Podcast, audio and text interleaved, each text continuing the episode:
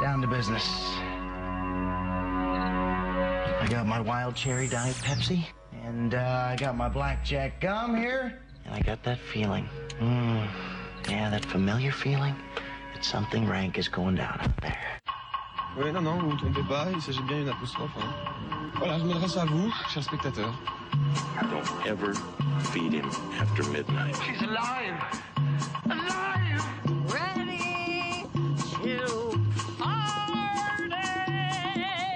I'm sorry, Dave. I'm afraid I can't do that. I'm a man? Well, nobody's perfect. Qu'est-ce que c'est C'est pas quoi faire. Les acteurs sont à l'aise dans leur personnage, l'équipe est bien soudée, les problèmes personnels ne comptent plus, le cinéma règne. Vers l'infini Bienvenue dans la première émission d'Extérieur Nuit spéciale Cannes. La moitié de l'équipe est sur la croisette. Mais ne vous inquiétez pas, il reste quand même quelques petites personnes autour de cette table vous, pour vous débriefer les sorties de la semaine et de la semaine dernière. On va tout de suite enchaîner sur les breaking news parce que Extérieur Nuit, c'est parti. On n'a pas beaucoup de temps à perdre dans cette émission euh, vraiment très remplie.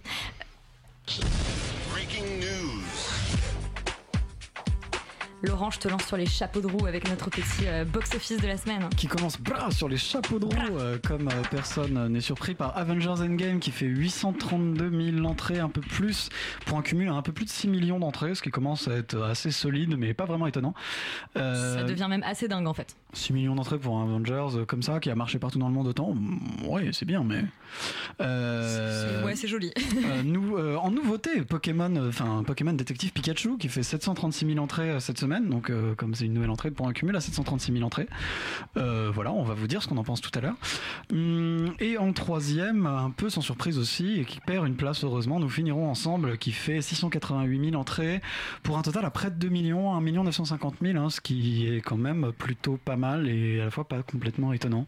Ouais, je- moi je suis assez ravie parce que c'est trois films euh, dont on a parlé ou dont on va parler. Donc Nuit pour une fois est assez n'est pas à côté de la plaque. Et un peu au taquet. un- Yeah Et le 14h de Paris. Eh ben, ça commence par un autre film dont on va parler qui a bénéficié de beaucoup de, de beaucoup d'avant-premières sur Paris. Donc euh, il y a eu un Ouais. peu, il y a un petit peu d'arnaque là-dessus, mais Il est sorti hier d'ailleurs en réalité. voilà, qui fait 1327 entrées pour 30 copies, c'est The Dead Don't Die. Donc une moyenne par copie de 44, ce qui est pas terrible euh, en réalité en termes de moyenne par copie, mais par contre euh, évidemment il est largement au-dessus du deuxième dont on parle encore aujourd'hui, qui est Séduis-moi si tu peux, qui fait 843 entrées pour 17 copies, donc une moyenne de 50, ce qui est nettement plus solide. Et enfin en troisième position, un peu étonnant, euh, Passion de euh, alors Yusuke Hamaguchi, si, Ryusu- Ouais. enfin Ryusuke Hamaguchi si je dis pas de bêtises, euh, qui fait 386 entrées pour 9 copies, donc une moyenne de 43, et qui est un film en fait qui date de 2008 et qui, est, qui sort en fait pour la première fois en France aujourd'hui. Euh, voilà. J'ai- On peut vous parler aussi d'un documentaire qui a l'air assez rigolo en réalité et qui fait malheureusement très peu d'entrées, qui s'appelle Les Chinois et moi, sur un producteur J'ai exécutif failli, j'ai produit failli des- programmer. qui produit des films, qui produit des films pour la, qui, qui produit une série pour la télé chinoise, Ouais. euh, qui fait malheureusement que 7 entrées pour une copie. Donc moi je pensais que les Chinois étaient un peu plus que ça, mais manifestement Ouais, et pourtant non. ça a l'air assez bien quand Et on ça a l'air assez bien, donc peut-être aller le voir pour essayer de le pousser euh, à faire des entrées ce film. parce que ça a l'air quand même S'il est plutôt encore là la semaine prochaine. Euh, eh bien, notre premier film de la semaine, c'est Pokémon, détective Pikachu de Rob Letterman. On écoute la bande-annonce. Welcome to Rhyme City, a celebration of the harmony between humans and Pokemon. Tim, your dad was a legend in this precinct. If you were anything like your dad. Alors, on est la génération Pokémon, hein, Charlie. Et oui. Est-ce que ton enfance est ruinée? Euh, mon enfance a été plusieurs fois violée euh, devant ce film. Euh, moi qui m'étais juré un jour euh, d'être maître Pokémon. C'est bien dommage. En fait, c'est un film qui raconte l'histoire de Tim Goodman qui revient. Euh, à Rhyme City euh, parce que son père qui était détective avec qui il n'avait pas très pas une très très bonne relation euh, a disparu. Enfin on pense même qu'il est mort. Et euh, il s'avère que euh, contrairement à la plupart des habitants de Rhyme City qui est une ville où on vit en harmonie avec les Pokémon où il n'y a pas de combat et pas de capture et c'est le seul à ne pas avoir de partenaire Pokémon jusqu'au jour où il tombe sur le Pikachu de son père euh, Pikachu qui était censé avoir disparu aussi. Et très bizarre il peut lui parler euh, il peut communiquer avec ce Pokémon, un peu comme il y a le Meowth de la Team Rocket. Ouais, il est, il est le Pour seul ceux à entendre ce ont, que dit ce, ce, moins ce de 40 Pokémon. Exactement, exactement. Et, euh, et en fait, c'est euh, Ryan Reynolds qui fait la voix de Pikachu. Donc, petit clin d'œil au rôle que qu'a maintenant Ryan Reynolds, qui sont principalement humoristiques, donc Deadpool, tout ça. Et, euh, et donc, on- ils nous ont fait, ils ont fait de Pokémon une espèce de, de, de comédie un peu potache, euh, avec des Pokémon euh, en CGI vraiment, vraiment très, très laid. Euh, Ah, je, je te trouve dur. Ah ouais? Moi, je le trouve ah, plutôt moi, je trouve ça très laid, je trouve ça moche. J'ai l'impression que quelqu'un a pris un Pokémon, l'a mangé, l'a recraché, et là, je, je- je trouve ça vraiment, vraiment laid en fait. Bon, moi, j'en adopterais bien un ou deux, mais. En fait, le- pour moi, le, le vrai problème de ce film, c'est que euh, c'est le premier film en live action de la licence et qu'on commence sur une espèce de parodie. C'est-à-dire que euh, c'est comme si les, tous les Disney avaient commencé par Shrek. Euh, ça marche pas comme ça en fait. Si, si quand tu commences. Ça reste une- un univers qui est très exploité, même au cinéma, donc c'est pas non plus neutre. Enfin, certes, c'est du premier live action, mais c'est pas, c'est pas un univers c'est- complètement Non, mais alors, ce que, ce que, ce que dit Charlie, effectivement, c'est qu'en fait, il y a un truc très étrange où tu arrives dans le film et en fait, on te dit toutes les règles Pokémon que tu connais, elles ne s'appliquent pas dans la ville dans laquelle ça se passe. Donc, tu n'auras pas de combat, donc tu n'auras pas. Donc, il y a un truc effectivement assez frustrant où en fait, t'es- t'es- moi, personnellement, j'étais assez ravie de me retrouver dans, au début quand on voyait les, les petits Pokémon, etc. J'étais, je me disais, oh là là, je retrouverais, enfin voilà, je retrouverais bien en enfance dans ce petit monde, etc. Et en fait, très rapidement, il y a ce truc extrêmement frustrant où on te dit, en fait, ça va être une enquête euh, euh, pour retrouver euh, donc ce- le, le père derrière une espèce de, de machination d'un, d'un, espèce de, de, de type qui est, qui est très puissant et qui en fait est malade et il essaye de se soigner mais il manipule génétiquement les Pokémon etc et en fait on se retrouve dans un truc enfin dans un, un- une espèce d'intrigue en fait qu'on a vu déjà à peu près mille fois je Ah crois ouais, non, mais- euh, euh, qui est assez bâclé et qui n'a en fait rien à voir avec l'univers Pokémon. Exactement. et- et c'est très très frustrant en fait Mais euh, oui, et puis je pense que, enfin déjà la licence Pokémon, euh, juste pour parler des jeux vidéo, euh, souffre d'un problème de renouvellement. Et elle essaye à chaque fois de, de, de jouer la carte un peu de la nostalgie pour garder ses, ses, ses joueurs les plus vieux, mais bon, ça commence à s'épuiser un peu. Et en fait, c'est dommage parce que C'est nous, les, les- les- apparemment. Et, sauf que les, les seuls films autres qu'il y a eu, y a eu de Pokémon au, au cinéma, c'était des, des, des animés en fait. C'est pas des, c'est pas Ah ouais. des. Là, il va y avoir une réédition, je crois, en 3D du premier film Pokémon. Euh, donc euh, contre Mewtwo. Quelle et tout- belle idée. Waouh. Et d'ailleurs, ce film pour moi se pose d'ailleurs un peu comme une suite euh, de, du premier film Pokémon. Ouais. Euh, Ryan Reynolds serait-il Sacha Dubourg-Palette? On ne sait pas. Euh, et, euh, mais ouais, il y a un peu cette espèce. Ils veulent, ils veulent créer une espèce d'intertextualité entre les films qui marche pas très très bien. Euh, je me rappelle de, de cette espèce de spot de pub qu'ils avaient fait pour Pokémon où justement tu voyais un père et son fils, et il y avait l'espèce de passation du père. C'était pour Pokémon Go, je crois. Et bon, bah euh, le problème c'est que il faut, enfin cette licence, elle a vraiment vraiment besoin d'un truc de qualité. D'autant plus pour les films adaptés des jeux vidéo parce que souvent on sent euh, que bah, les films adaptés de jeux vidéo c'est des grosses machines à fric. Ce qui est assez bizarre d'ailleurs dans le film, c'est qu'il y a des très bonnes références euh, dans Pokémon, des références vraiment ultra pointues. assez pointues, et du coup qui sont mis au service d'un film plutôt médiocre. Alors pourquoi est-ce qu'on mettrait pas euh, des vrais fans au service d'un bon film? Finalement, ce serait peut-être parce sympa. que je crois qu'en fait le film n'a pas n'a pas confiance dans ce qu'il raconte. C'est-à-dire qu'en fait, le, enfin visiblement les, les scénaristes, les producteurs, enfin les gens qui ont qui ont créé ce film Mm. n'ont pas confiance dans l'idée qu'on puisse être intéressé par la base de ce que c'est que Pokémon, qui est effectivement un espèce de système qui, qui- qui est très très répétitif. Un combat de chien, quoi. Enfin, globalement, un truc de combat de chien, quoi. Globalement. Complètement. Et en non, fait- mais c'est un appel à l'aventure, Pokémon, sérieux, Et- et- genre. et euh, là, on est coincé dans une ville, alors qu'effectivement, on a assez C'est très envie que. spéciste quand même, hein, comme délire. On, on a assez envie qu'ils partent à l'aventure, que- qu'ils rencontrent voilà, d'autres maîtres Pokémon, etc. Et à partir du moment où on n'a pas confiance dans le matériau de base de ce qu'on adapte et on se retrouve à le tordre, à le mélanger à, à- à plein d'autres choses, etc., finalement, on en fait quelque chose de très très quelconque. Et, euh, et voilà, de- je crois qu'on l'a dit, c'est pas très intéressant. Et en plus, ils se sont flingués la potentialité de faire un 2 euh, Ouais. avec la fin. Ouais. Puisque. euh, Parce qu'on va pas la spoiler parce qu'on n'est pas des Mais merde, plus. quoi.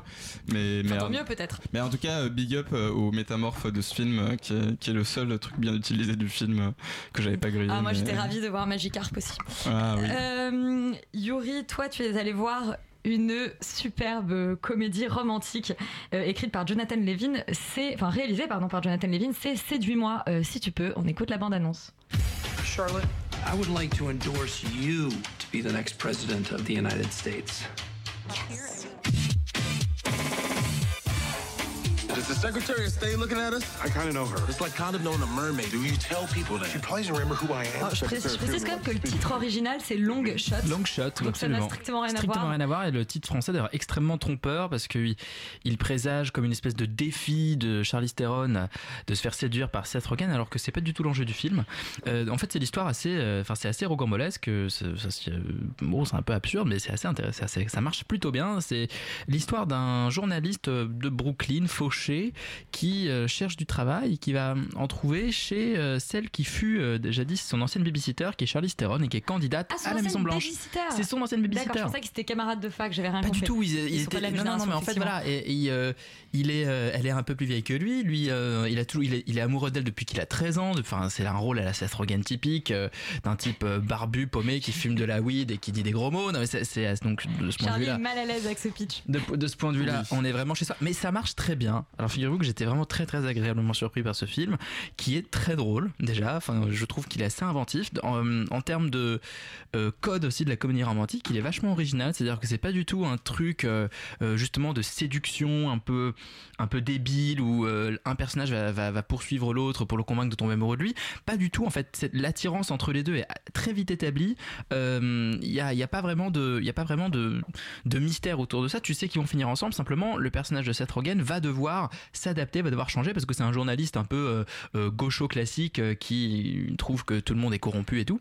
Euh, et elle, qui donc est candidate à la Maison Blanche, va devoir faire des compromis. Et c'est ce ça qui va le, qui va on va dire les les, les séparer, les les mettre en conflit, c'est que lui ne va pas euh, d'abord vouloir s'adapter à elle et euh, à un moment il va se rendre compte qu'il va bien devoir le faire. Donc c'est un c'est un pitch assez improbable. Néanmoins le film marche très bien. Seth Rogen est toujours hyper drôle euh, et l'entendre dire des gros mots à foison c'est absolument savoureux et réjouissant. Non non je conseille vraiment d'aller voir ce film parce que c'est on passe un très bon moment. Il y a des scènes d'action parfois. C'est un grand mélange de tout et n'importe quoi et avec un comment on s'appelle je sais plus comment s'appelle l'acteur mais celui qui joue Saul Goodman dans Ah oui, euh, euh, euh, dans je sais pas quoi. au- Breaking Bad. Odenkirk. Oui, Bob Odenkirk qui joue, et là c'est assez drôle, c'est une espèce de petit clin d'œil, qui joue un président des États-Unis complètement débile, euh, qui Oh. a été euh, star d'un, qui en fait qui a joué un président des États-Unis pendant 10 ans sur un show sur AMC, donc sur le channel de Breaking Bad. Donc on le voit à un moment en fait se regarder lui-même jouer le président, euh, et c'est euh, exactement ce qui est en train de se passer en Ukraine ou un truc. c'est exactement ce qui est en train de se passer en Ukraine. Et en fait, le film, en fait, voilà, le film, en plus d'être intéressant du, du point de vue, du point de vue du scénario, assez divertissant et tout, a un vrai discours, enfin, essaye d'avoir, d'avoir un vrai discours politique puisque il, il touche vraiment au sujet du journalisme, de la politique, des compromis. Euh, c'est une vraie satire aussi du, bah, de, de- en fait, de, de- de tous les personnages qui font la, la vie politique aux États-Unis. Et c'est assez, euh, en fait, c'est assez réjouissant d'en voir un film comme ça qui se prend pas non plus trop au sérieux, qui est léger, qui en même temps a, a une- a un peu une réflexion sur, euh, sur ce qu'il raconte. Et, et franchement, ouais, grave. Ouais, grave. Ouais. Et bah ouais, grave, on va aller voir ce film. Euh, Charlie, toi qui es notre petite crevette pailletée à nous, euh, tu es allé voir le film de Maxime euh, Govard et Cédric Le Gallo. euh, et ben on va s'écouter une petite bande-annonce. Excusez-moi, c'est c'est ici l'association homosexuelle pour l'intégration, la tolérance et le, le respect dans le water polo. On ressemble à une bande de PD Je sais pas, non Et voici Vous avez rencontré notre nouveau coach Vous le reconnaissez pas Mathias Est-ce que tu as rêvé, toi, d'être une crevette pailletée Ah non, mais c'est. euh, non. Est-ce que c'est est -ce Priscilla folle du désert, mais. euh, Euh, pff, oulala, Aquatique. euh, c'est lui accorder beaucoup de- d'honneur à ce film euh, Ah. que de dire ça. euh. Non, mais du coup, c'est un film qui raconte l'histoire euh, de gars qui sont dans une équipe de water polo et qui doivent être entraînés. euh. Ah, ça me fait penser à un autre film que j'ai vu il y a pas longtemps. Je ne sais. Ah, Ah, ça va ah, pas Ouais. Le grand bain, n'est-ce pas euh, non, mais en gros, voilà. Il y a Mathias Logoff qui est un, un grand sportif de natation qui a eu des propos euh, plus ou moins homophobes à la télévision et comme sanction, on lui impose d'entraîner la pire équipe de water polo pour les Gay Games qui s'appelle les crevettes pailletées. Pour les gay games. hein. Oui, je, je l'ai mal dit, non? Non, non, mais je tiens à appuyer sur l'idée qu'il y a des gay games. Voilà. Et, euh, et du coup, euh, du coup, donc ce type-là va se retrouver avec euh, des gens qui n'ont pas du tout les mêmes mœurs que lui, qui en plus sont des gros gros fainéants, et alors que lui, c'est quelqu'un qui est vraiment la gagne, la gagne, la gagne, la gagne.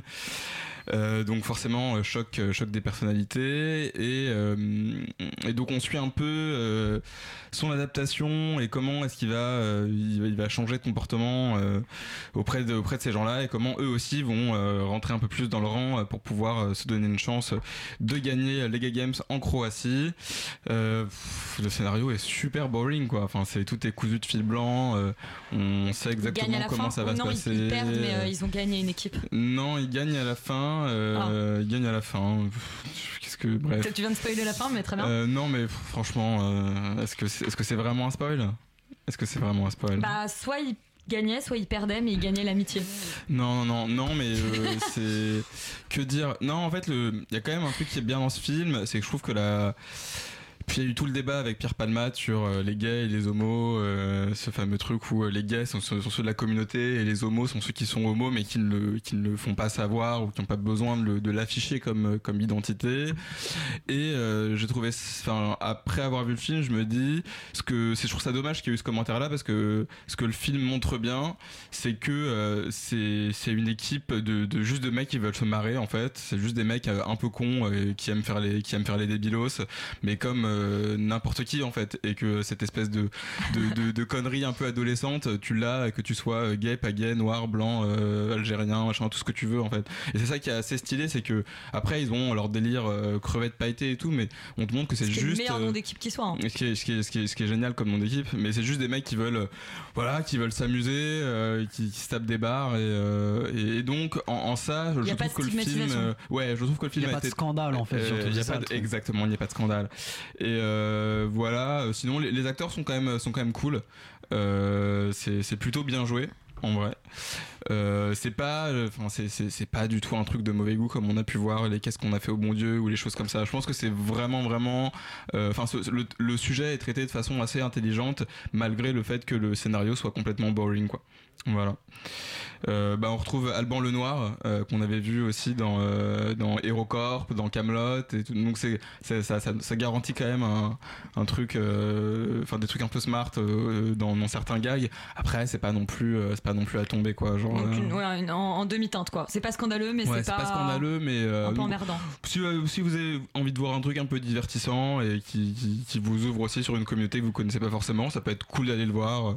Après, c'est pas non plus la comédie de l'année, quoi. Ça va pas détrôner la, la cage euh. de Voilà. sitôt. Ok. Eh bien, euh, on en parlait en intro puisque c'est le film qui est leader du 14h de Paris. Euh, c'est The Dead Don't Die, de- le nouveau film de Jim Jarmusch. On écoute, euh, on écoute la bande-annonce.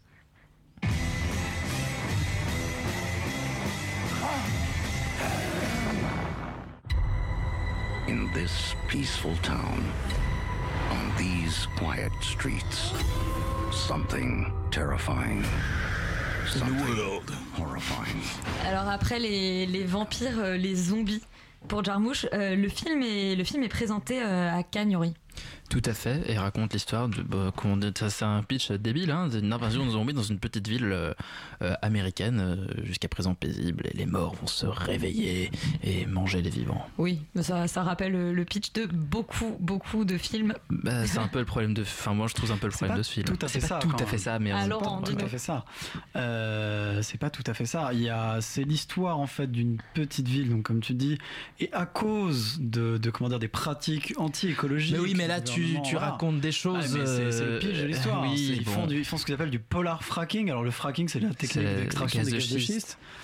Euh, et donc en gros, ils faisaient ils extraient de je sais pas quoi du pôle. Et à cause de ça, la Terre change d'axe. En gros, change son axe. Et ce qui fout le bordel dans les, dans les comment dire, dans les. Parce que c'est ce qui se passe moments- quand on n'est pas écolo. La Terre Ouais, change dans, d'axe. dans- dans les moments de la nuit et de la journée, etc.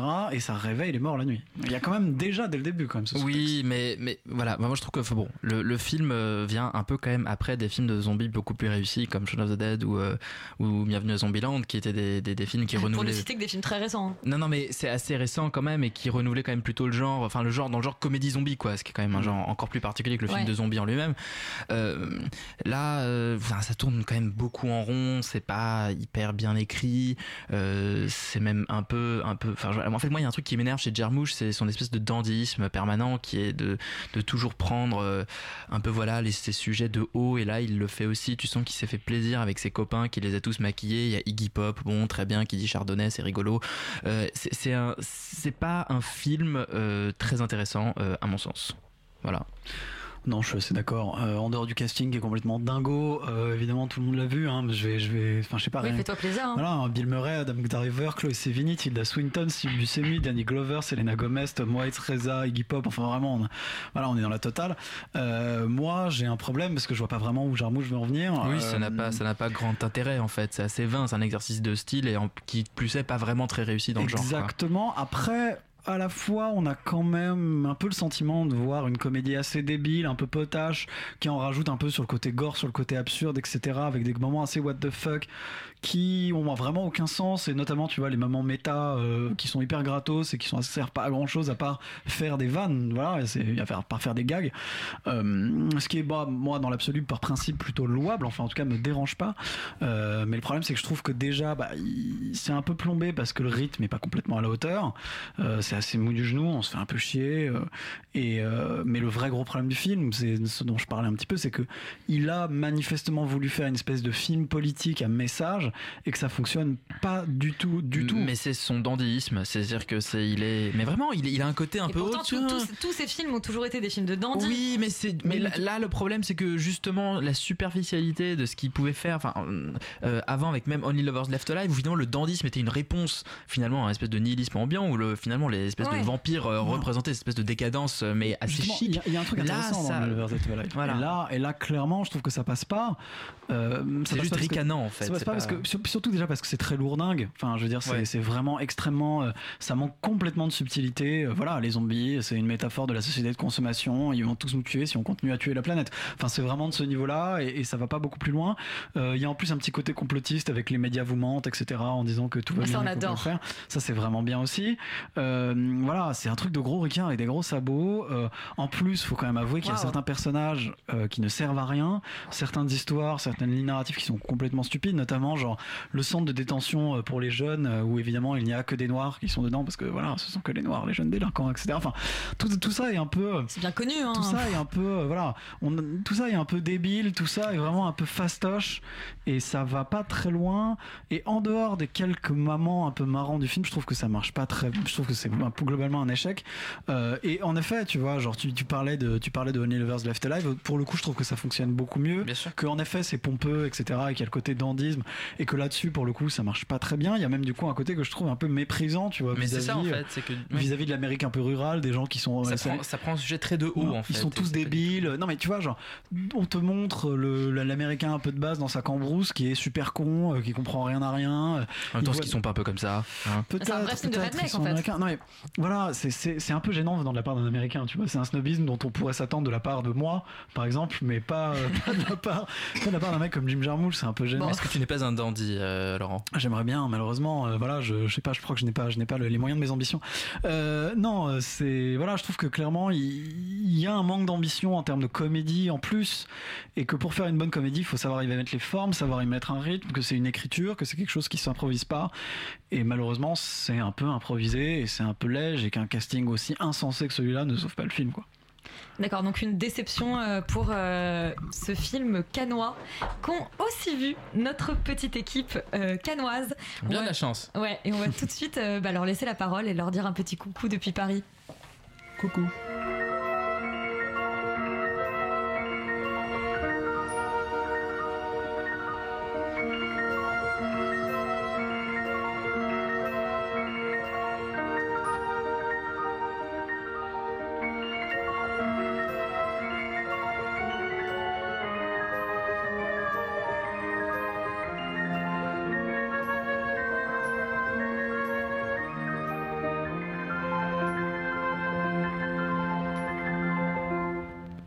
Bonsoir chers auditeurs, oui nous sommes presque en direct de Cannes puisqu'à l'heure où vous nous écoutez nous sommes en projection du Dain de Quentin Dupieux.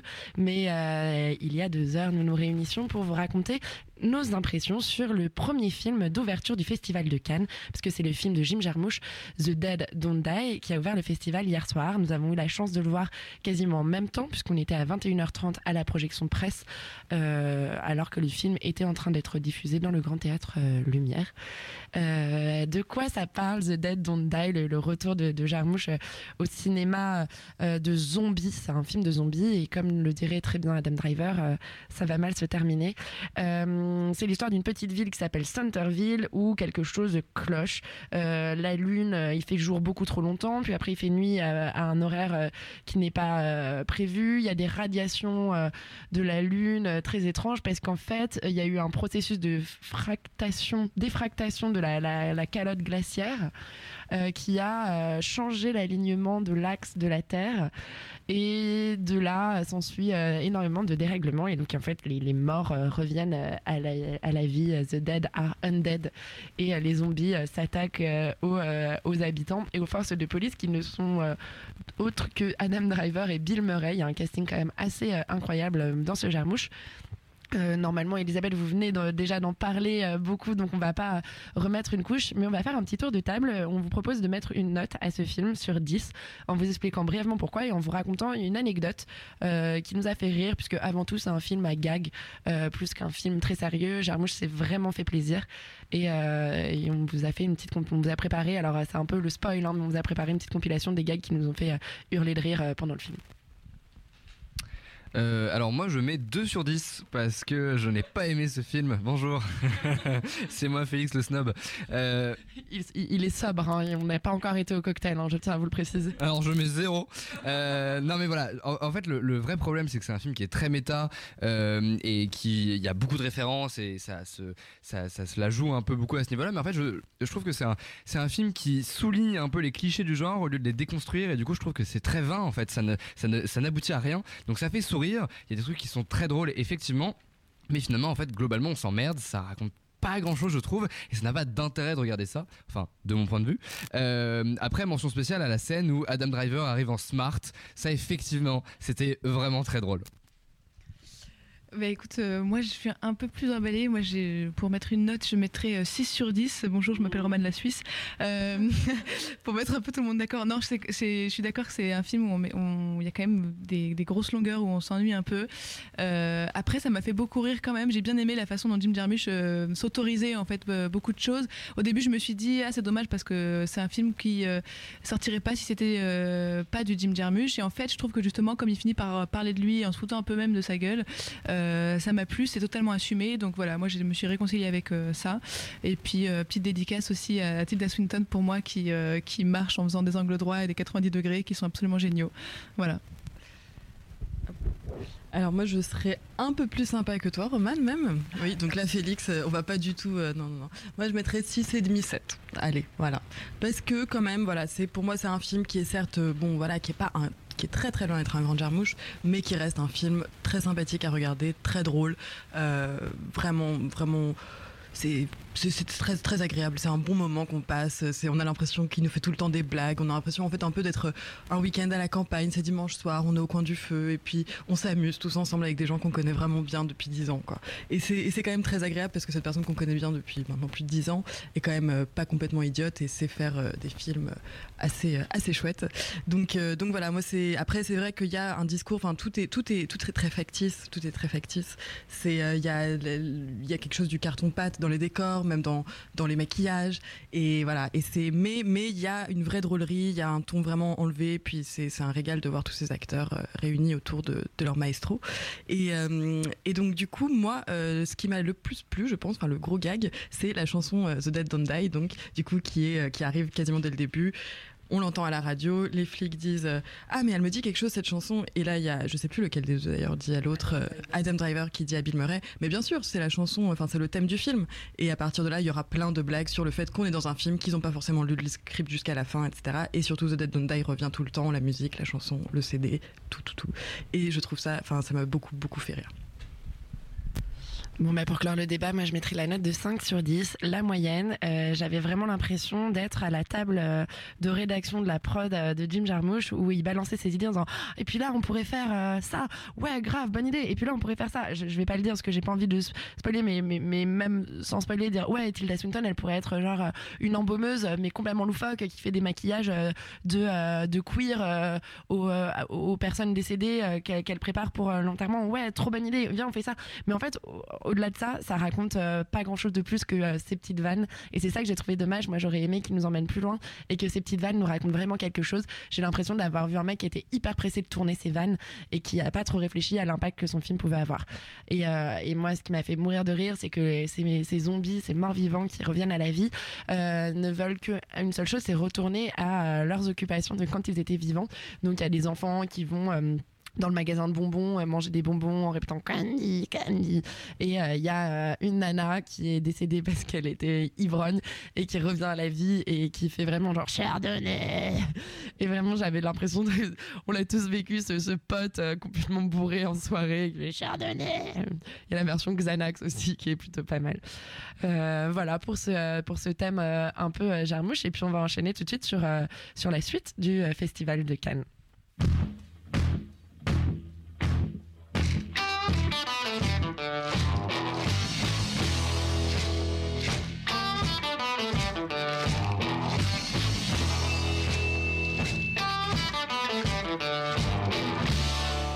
Alors Roman, Félix, vous êtes allé voir The Thing qui était euh, projeté aujourd'hui à la quinzaine des réalisateurs euh, c'était une version restaurée donc du film. Est-ce que Félix, tu veux commencer par nous le pitcher peut-être euh, le film de John Carpenter parce que tu es un fan incontestable de John Carpenter? Alors du coup, euh, The Thing, qui est donc sorti en 82, euh, raconte l'histoire d'un groupe de scientifiques américains qui vont en Antarctique pour une certaine mission et en fait qui se, rendent compte, enfin qui découvrent une espèce de créature euh, enfouie sous la glace. Et du coup, euh, qui en fait a la capacité de, prendre la forme de n'importe quel être vivant euh, qu'elle contamine. Et, euh, et du coup, il y a une espèce de paranoïa qui s'installe parce qu'ils traquent la créature, mais ils savent pas qui est la créature, qui ne l'est pas. Et voilà, ils essaient de survivre dans tout ça.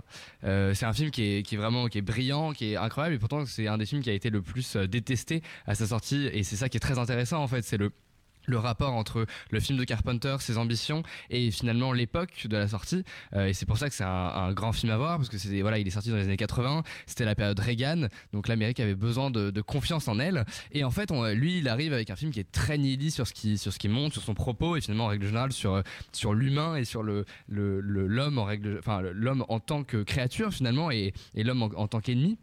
L'homme est un loup pour l'homme, c'est vraiment euh, le, le- finalement le, but du film. Et c'est ça qui est très fort aussi, c'est que c'est un film qui traite de la créature, mais pas comme euh, peut le traiter Alien ou d'autres films, euh, où finalement la créature c'est l'autre. Et, voilà, on essaye de, de, de- tester un petit peu le rapport qu'on a avec l'autre. Là, l'autre c'est aussi nous, c'est le groupe, ça peut être même l'individu. Et du coup, ça permet aussi de, de mieux sonder le, le- groupe, de mieux se connaître soi-même. Et ça en fait interroge les, les rapports humains plus que les rapports de survie comme on peut l'avoir dans un espèce de film euh, classique. Euh, et, même en règle générale, de manière plus vaste, sans rentrer justement dans tous ces détails politiques.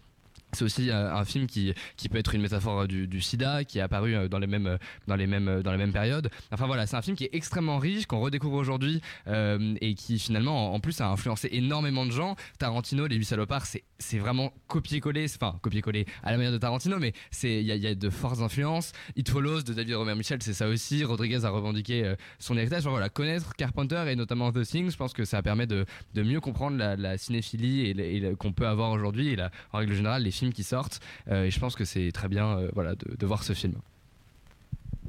Roman, toi, la, version, euh, version restaurée, c'était la première fois que tu découvrais le film. Est-ce que tu veux nous dire un peu tes impressions? Oui, totalement. Moi, en plus, je connaissais pas euh, très bien Carpenter, au contraire. Donc, euh, c'était euh, un des premiers, un de ses premiers films que je découvrais. C'était une super bonne surprise, d'autant plus que quand on apprend toutes les petites anecdotes qui vont avec suite à la rencontre, mais surtout d'apprendre aussi que c'est son premier film avec un studio et de, voir ce qu'il a réussi à en faire, puisque de manière pas du tout classique. Moi, j'ai beaucoup aimé aussi la façon dont il représentait le monstre, parce que moi, je suis une grande fan des, des- films d'hor- d'horreur en fait qui ne montre pas euh, de manière euh, un peu classique, mais je trouve assez maligne, euh, le monstre, c'est-à-dire de, réussir à faire peur par le hors-champ, par l'invisible, etc. Et là, Carpenter a euh, fait les choses autrement, a décidé, bah non, cette fois-ci, on va voir, on va voir le monstre, et de questionner justement tout ce que ça implique, c'est de savoir est-ce qu'on a encore peur quand on montre justement les monstres, que les effets spéciaux étaient encore pas forcément très au point, c'est pas des images faites à l'ordinateur, donc c'est hyper impressionnant de voir ça aussi, ce que ça rend, notamment dans la version restaurée. Euh, donc euh, tout le côté gore et de voir ce que ça euh, procure aussi chez le spectateur, je trouve ça assez génial. Et donc, comme tu l'as annoncé, cette projection était suivie d'une rencontre, une masterclass avec John Carpenter, animée par, Yann Gonzalez. Tu y as assisté aussi avec Félix. Alors, qu'est-ce qui s'est passé pendant cette rencontre? Qu'est-ce que qu'est-ce qu'on vous a raconté? Oui, euh, du coup j'ai totalement spoilé, je suis désolée. Euh, non, oui, alors euh, c'était globalement des, questions, alors surtout sur le film de The, donc The Thing de Carpenter, puisque c'était suivi de la projection.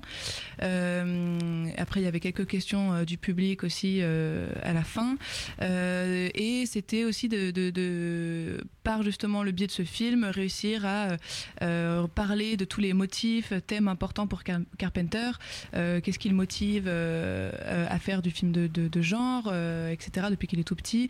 Donc c'était super intéressant, c'était euh, surtout assez brillant comme, comme, comme leçon de cinéma, euh, parce que voilà, ça donne vraiment envie de- d'en faire. Euh, je trouve vraiment que voilà, c'est- hyper beau comme message, euh, c'est vraiment une petite piqûre de rappel. euh, Souvenez-vous que c'est trop bien de faire des films, surtout que c'est un mec qui a vraiment les, pieds sur terre, qui adore ça et qui euh, partage cette, euh, surtout cet amour de, de, faire euh, et en plus avec une manière très personnelle puisqu'on parle de, de, de films qu'on connaît, etc., de choses qu'on identifie euh, avec plein de petites anecdotes qui vont avec, donc c'est super agréable.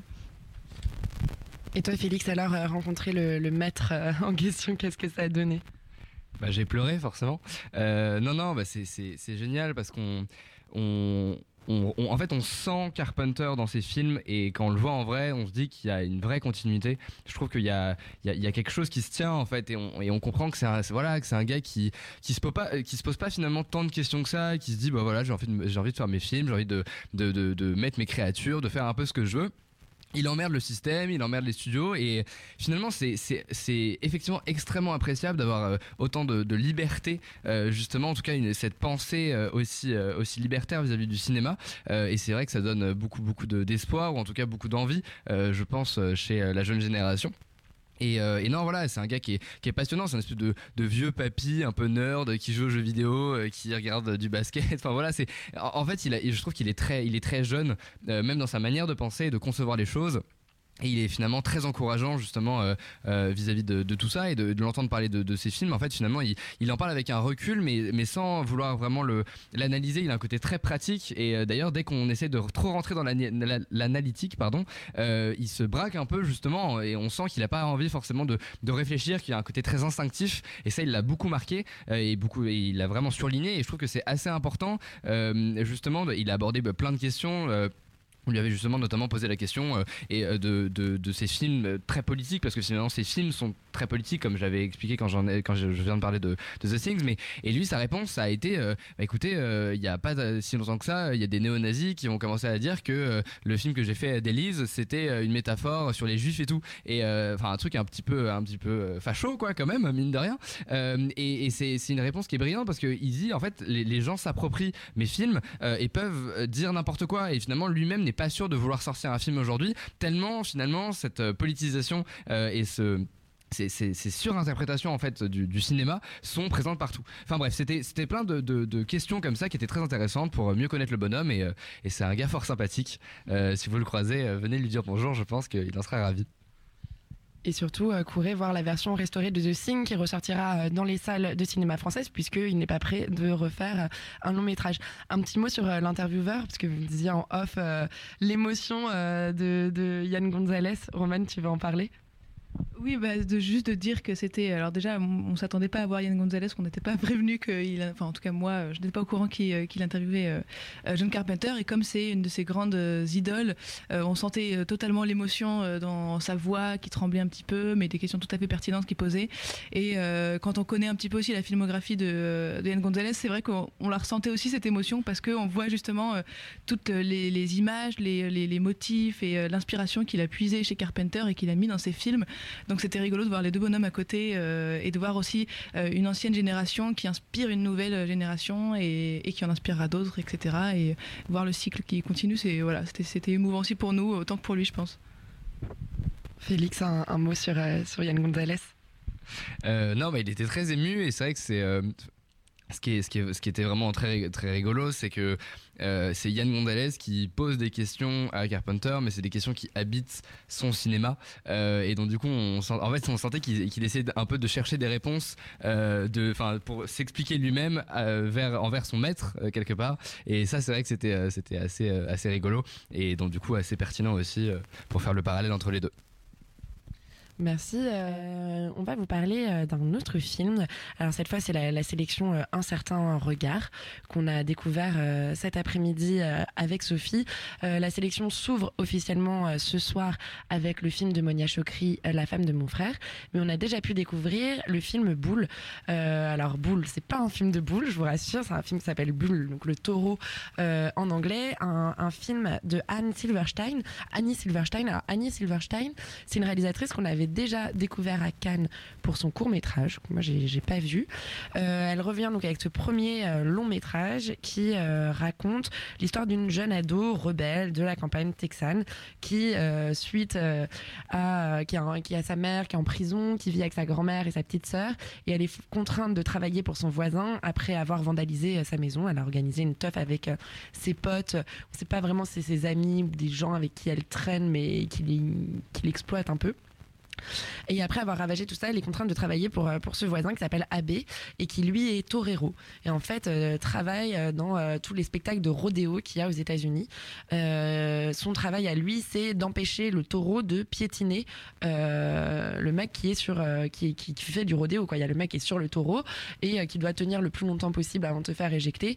Et lui, son travail, c'est d'attirer l'attention le plus vite possible du taureau une fois que l'autre est tombé à terre pour pas que le taureau s'acharne dessus. C'est des images hyper fortes. Moi, j'avais euh, jamais vu. Enfin, on avait déjà découvert un peu de rodéo au, au cinéma. On a tous un peu vu déjà ces images-là, mais là, les images sont vraiment incroyables, d'une force euh, terrible. Et puis, ce métier est euh, très intéressant. Et ce qui est très intéressant aussi, c'est que le film raconte vraiment, enfin, met, vraiment en avant cette idée de il y a du rodéo pour les blancs et du rodéo pour les noirs. Et il y a encore une ségrégation qui existe aux États-Unis euh, là-dessus. C'est vrai que les populations euh, afro-américaines, euh, on les représente rarement euh, dans ce sport-là. Enfin, c'est pas du tout quelque chose qui est associé euh, euh, aux populations afro-américaines. La plupart du temps, on pense rodéo, on pense euh, aux blancs riches, texans, un peu, un peu retardés. Enfin, c'est un truc vraiment d'une ancienne époque, quoi. Et, et donc ça, j'ai trouvé ça vraiment très très intéressant. Après, voilà, c'est un film qui est long, qui a beaucoup, beaucoup de longueur. C'est un film où, voilà, j'en suis sortie en me disant, c'est un- euh, presque un film Sundance, alors euh, pour les mauvaises raisons. Euh, beaucoup, beaucoup de gros plans et puis des personnages. euh, on va pas vraiment au bout des relations. Il y a ce personnage de la mère qui est en prison, on comprend pas vraiment ce qu'elle a fait. Elle, va, elle dit qu'elle va sortir, mais elle va jamais vraiment sortir. Même le personnage de la grand-mère qui est malade, mais on comprend pas vraiment ce qu'elle a. Donc voilà, c'est un peu, pour moi, c'est un bilan un peu mitigé, mais j'ai quand même été impressionnée. J'ai l'impression d'avoir quand même appris beaucoup de choses avec ce film, donc c'était pas non plus un mauvais moment. Toi, Sophie, tu l'as vu avec moi. Qu'est-ce que t'en as, qu'est-ce que t'en as pensé Alors euh, moi je suis quand même beaucoup plus mitigée que toi. J'ai pas, euh, j'ai vraiment eu du mal à, entrer, euh, à entrer dans ce film et j'ai pas eu de mal à en sortir donc je pense que ça, parle pour soi-même. Après voilà c'est vraiment il y a quelque chose qui m'a pas, du tout accroché. J'ai eu l'impression d'avoir déjà vu ce film un peu entre The Rider qui avait été présenté donc au festival de Deauville il y a trois ans je crois. Et euh, un peu aussi Dallas Buyers Club il y avait vraiment c'est un peu des choses que j'avais l'impression enfin j'avais l'impression de voir un peu une ressucée de plein de plein de films que j'avais déjà un peu vus et qu'il n'y avait pas une patte formelle qui était absolument impressionnante ou très personnelle. Enfin, j'ai pas, j'ai eu l'impression de voir un film extrêmement bien calibré pour un certain public euh, depuis un certain euh, type de production et de producteur. Et, voilà, donc ça m'a franchement euh, assez ennuyé. Alors après, moi, ce que j'ai trouvé peut-être le, plus touchant dans, ce film, c'est effectivement la, la relation qui se met en place entre cette jeune fille et son voisin. Une espèce de relation de substitut paternel, d'amitié, de de quelque chose d'un peu d'un peu étrange et en même temps euh, très joliment raconté avec bon un peu les gros sabots quand même à la fin mais mais quand même quelque chose d'assez touchant. Et, et voilà. Et sinon je vraiment je, je pense que c'est un film que je vais oublier assez rapidement à vrai dire Bon, un film qui ne marquera pas les esprits après, c'est que le début euh, du festival. Et souvent, on est très dur euh, en début de festival, beaucoup plus doux avec les films en fin de festival.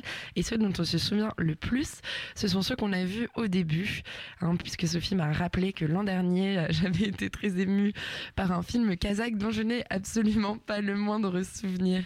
Un film qui te marquera peut-être jusqu'au bout du festival, Sophie, c'est le film Litigante de Franco Loli que tu as découvert euh, après-midi. Alors, euh, Litigante qui euh, est en compétition à la semaine de la critique. Est-ce que tu veux nous pitcher un peu ce film?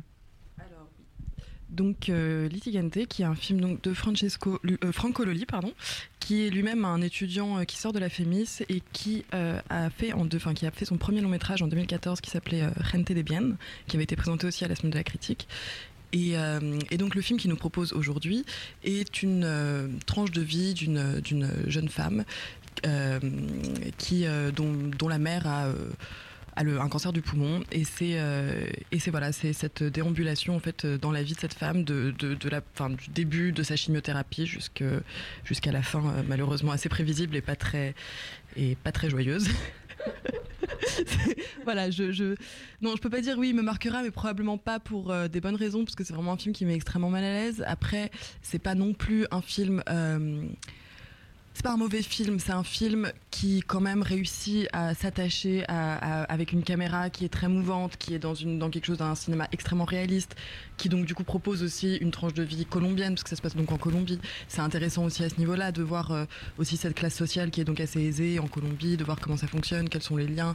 Les, liens entre la mère et la fille sont extrêmement disséqués. Et ça, je trouve que c'était peut-être la, la chose qui est vraiment réussie quand même, c'est que euh, il ose raconter que même jusqu'à la toute fin d'une maladie comme ça, une fille et une mère, une mère peuvent se disputer et peuvent et que les vieilles rancœurs qui ont toujours été là, les, les- incompréhensions de part et d'autre, sont toujours là et ne vont pas disparaître juste parce qu'il y a la maladie. Elles vont pas commencer à devenir hyper sympas l'une avec l'autre. Elles vont pas, elles vont se dire qu'elles s'aiment de temps en temps, mais ça va être d'abord et avant tout. Je comprends pas pourquoi tu mènes la vie telle que tu la mènes.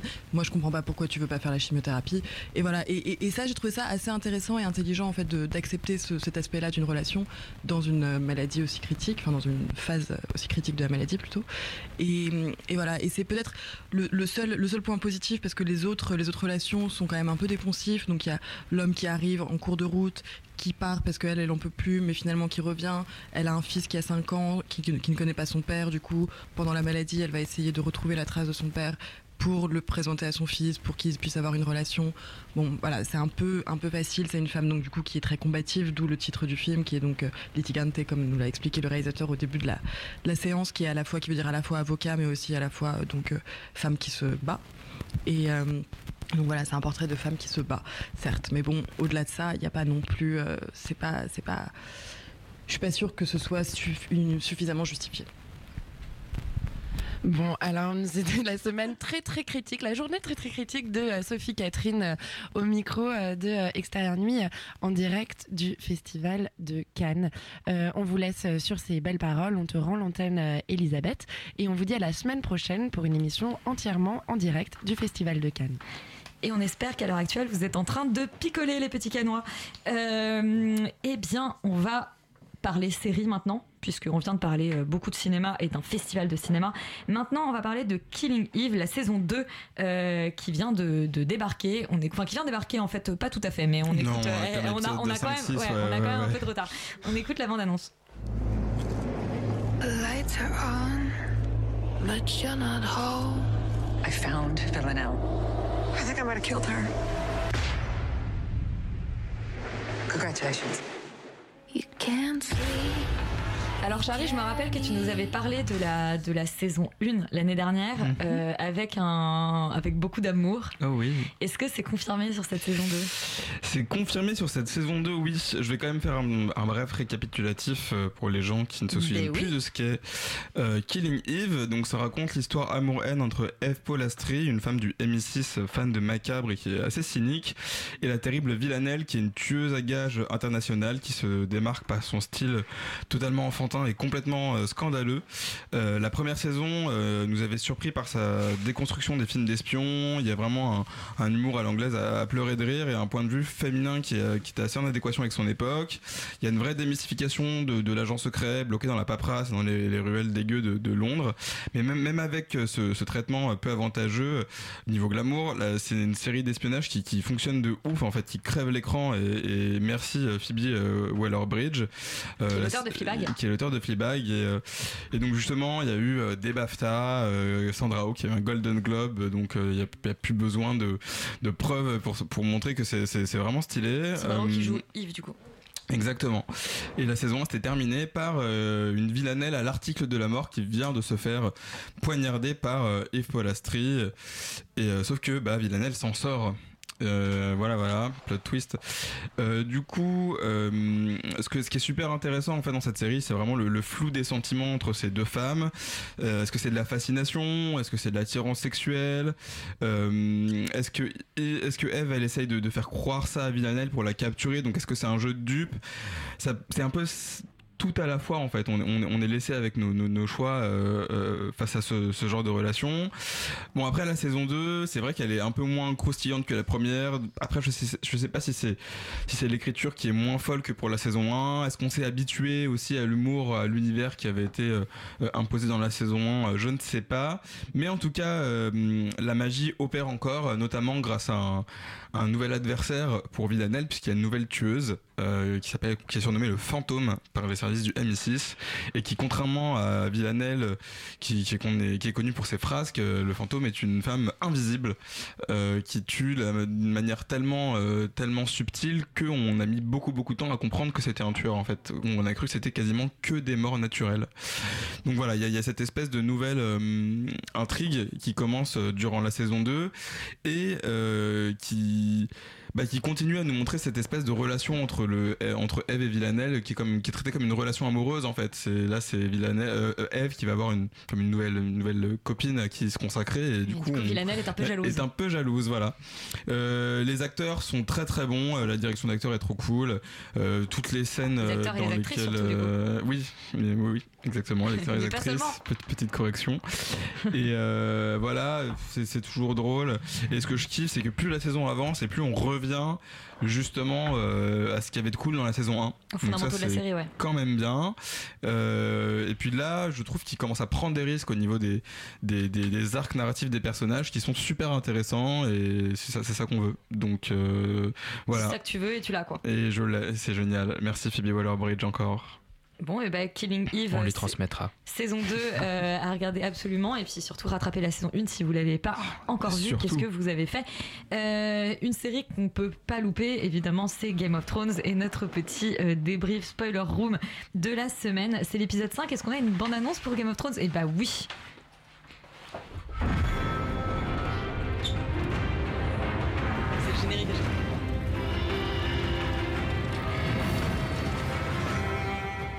Mais à chaque fois j'oublie, mais c'est mieux que la bande-annonce. C'est On a tellement le mieux. générique. C'est même mieux que cet épisode.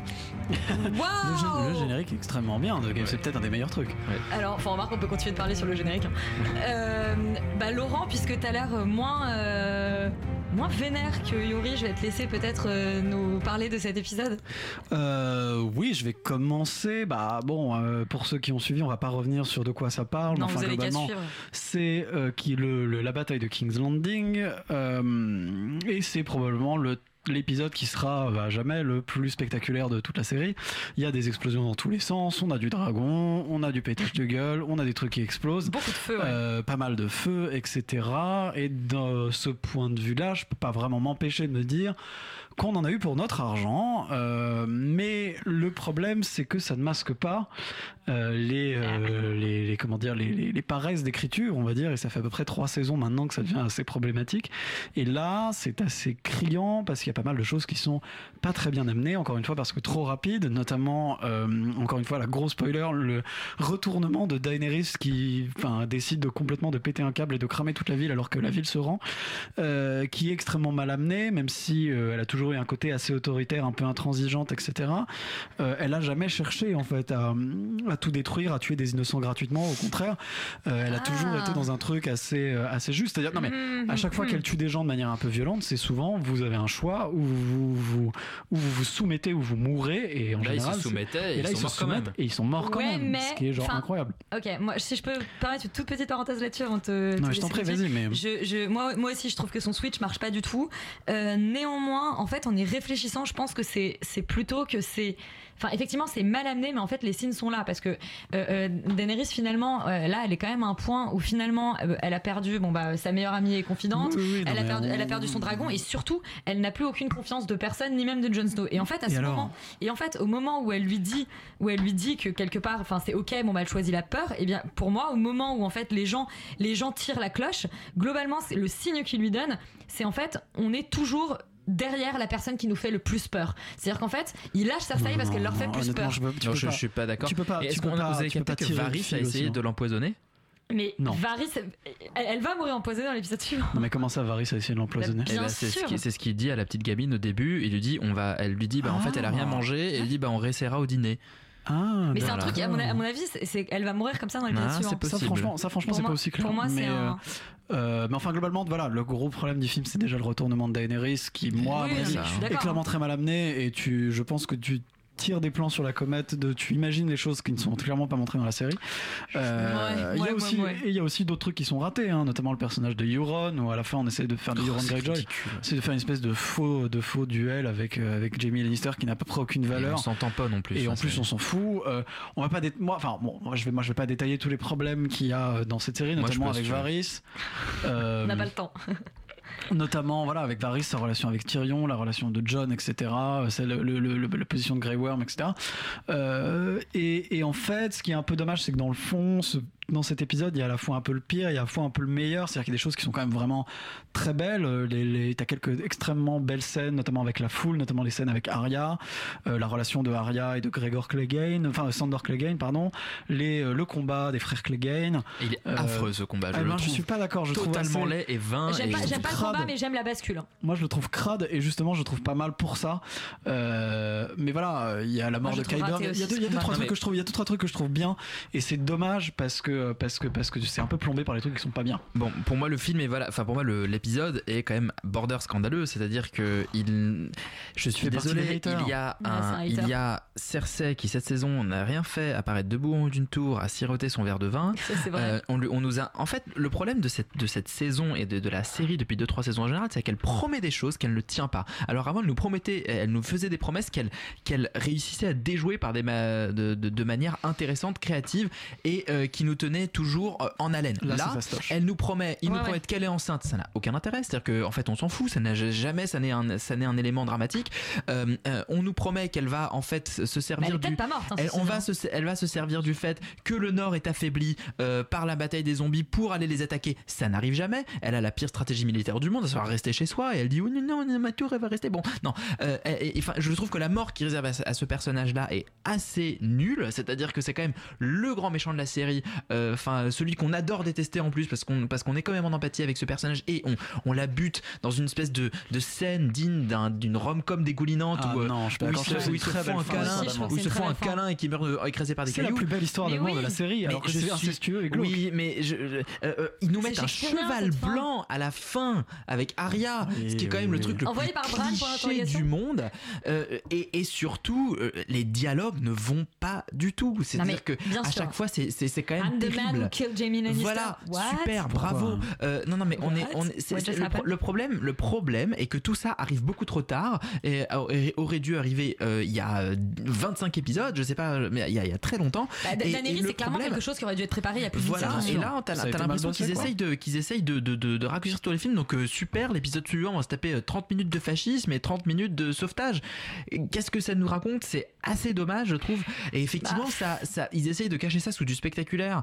Euh, pas toujours réussi, notamment la bataille des frères Clegane, que je trouve pas réussi du tout, moi, d'un point de vue ni de mise en scène, ni de narration, ni de, ni de rien.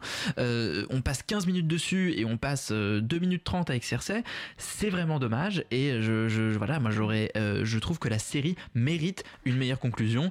Euh, elle ne l'aura pas. Au revoir. Au revoir, et puis moi j'aurais pas le temps de vous donner euh, mon avis plus en détail. Bon, on, en- on parlera, je pense, plus largement de la série. De la série plus tard quand on aura le temps après le festival de Cannes puisque l'émission de la semaine prochaine sera en direct depuis Cannes. Sur ce, euh, Extérieur Nuit c'est terminé et surtout restez bien sur Radio Campus Paris. Nous on se dit à la semaine prochaine du coup depuis Cannes. Bonne soirée.